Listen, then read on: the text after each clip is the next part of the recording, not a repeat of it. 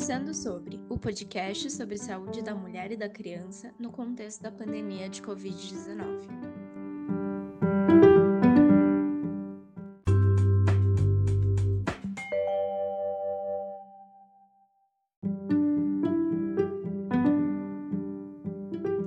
objetivo dessa série de podcasts é promover conversas sobre temas de saúde da mulher e da criança no contexto da pandemia de Covid-19.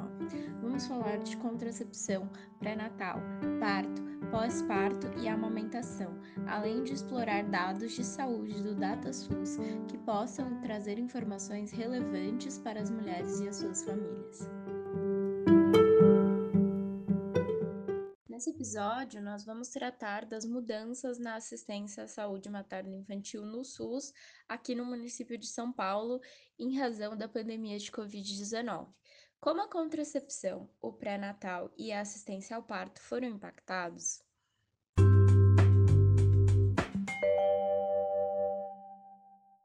aumento da demanda por leitos, por profissionais da saúde e as restrições quanto à circulação de pessoas, inclusive nas unidades de saúde onde estarão pacientes com o novo coronavírus, dificultam ou até mesmo impedem o funcionamento normal de outros serviços tão importantes para a população, como o cuidado às mulheres, antes, durante e depois da gravidez, ou até mesmo para evitá-la. O Conversando Sobre entrevista hoje a Dalberto Agueme, médico ginecologista, especialista em saúde pública e coordenador da área técnica de saúde da mulher da Secretaria Municipal de Saúde de São Paulo.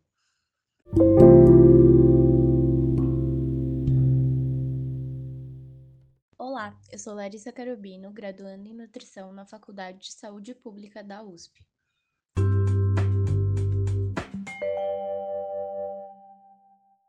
Bom, primeiro, doutora Adalberto, queria agradecer a sua disponibilidade em participar do podcast e já fazer a primeira pergunta. Com todas essas restrições impostas pela pandemia, como fica a assistência ao planejamento familiar no SUS, principalmente pensando na questão da anticoncepção? A distribuição e o acesso aos métodos contraceptivos foram afetados? As pessoas estão indo às unidades de saúde pegar camisinhas anticoncepcionais? Ou elas estão com receio de se expor ao vírus? Ainda está acontecendo a colocação de DIU? Olá, Larissa. É um prazer estar participando desse podcast e compartilhar as informações da Secretaria Municipal de Saúde de São Paulo, particularmente a área técnica da saúde da mulher. Então, entendemos que devido à pandemia houve uma série de restrições, inseguranças por parte da mulher, mas a nossa parte foi considerar um serviço essencial uh, o planejamento reprodutivo, assim como pré-natal, como atendimento oncológico, serviços de urgência e emergência. Uh, então, assim, continuamos uh, distribuindo os vários métodos contraceptivos e também garantindo o acesso às consultas de planejamento reprodutivo. Então, todos os métodos foram é, permaneceram é, abertos nas unidades de saúde, preservativo, os contraceptivos hormonais orais, uh, o DIL uh, e o implante. Lembrando que no município de São Paulo também temos os hospitais que realizam a inserção do DIL e o implante pós-parto, tá? Então, uh, essas foram a nossa medi nossas medidas do ponto de vista da saúde pública. Muito bem, então, é, o senhor tinha citado o pré-natal, né, que é esse acompanhamento tão essencial às gestantes para o segmento saudável da gravidez, e é, então, como ele foi considerado é, também como um serviço essencial, houve mudanças, altas precoces, redução do número de consultas, as gestantes têm comparecido ou também existe esse medo da contaminação? Larissa, apesar desse medo da gestante com o Covid, é, ela sabe que é importante o cuidado do, do, seu bebê e da sua saúde, então a gente pode é, dizer que é, a frequência é, foi mantida, é, não foram dadas altas precoces, sabendo a importância desse cuidado pré-natal para o nascimento saudável Então, não tivemos praticamente uma mudança do número de consultas. É, o que a gente incorporou de novo nesse processo de trabalho é nas gestantes sintomáticas, é o tele, a teleorientação, o telemonitoramento, tanto por parte das unidades de saúde, através dos profissionais, como a incorporação também do serviço Alô Mãe, uh, que são as teleorientadoras do call center, no acompanhamento da gestante sintomática respiratória. Uh, então, esse monitoramento praticamente foi diário uh, e no sentido de detectar algum agravamento do seu quadro respiratório. Então, realmente houve um monitoramento bastante é, intenso das gestantes com quadros sintomáticos, com os quadros gripais. Uh, então, uh, é isso que a gente fez e esses dados acho que a gente vai observar uh, em termos de uh, desfechos, consequências com relação ao nascimento, mas ficamos bastante tranquilos com esse acompanhamento pré-natal e com esse monitoramento. Super interessante essa nova, esse novo formato, né, o teleatendimento, é, e como isso foi implementado para dar esse suporte às gestantes sintomáticas. E por fim, é, a gente tem essa dúvida, né, se a assistência ao parto também possa ter sido afetada de alguma maneira.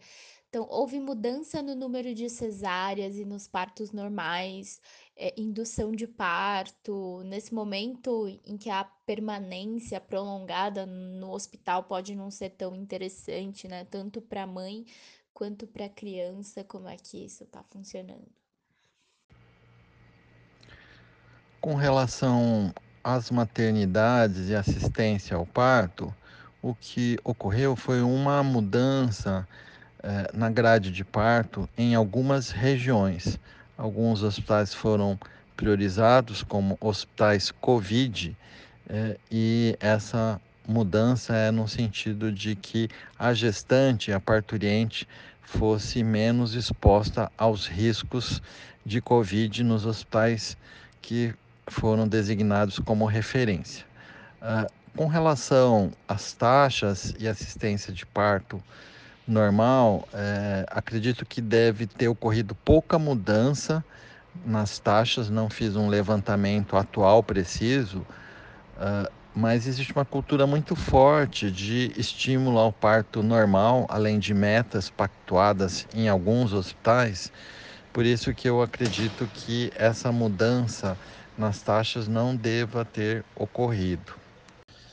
Lembro também que nós temos um, uma proporção grande de partos vaginais sendo realizados pelas enfermeiras obstétricas, obstetrizes, um modelo compartilhado de nascimento no qual a enfermeira e a obstetriz cuidam no parto fisiológico e o médico eh, de forma predominante eh, nos casos patológicos e que evoluem para a cesariana. Então, esse modelo compartilhado de nascimento multiprofissional, enfermeira obstétrica, obstetriz e médico uh, cuidando de casos patológicos, acabam uh, fortalecendo, do ponto de vista institucional, uh, o estímulo ao parto natural.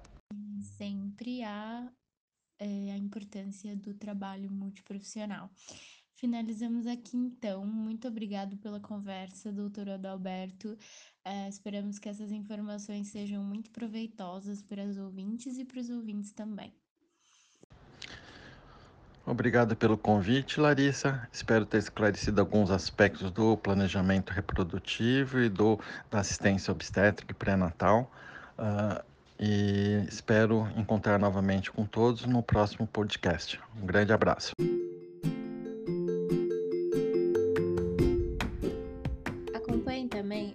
Canal Dias Potenciais de Gravidez Perdidos no YouTube com vídeos voltados a essa temática.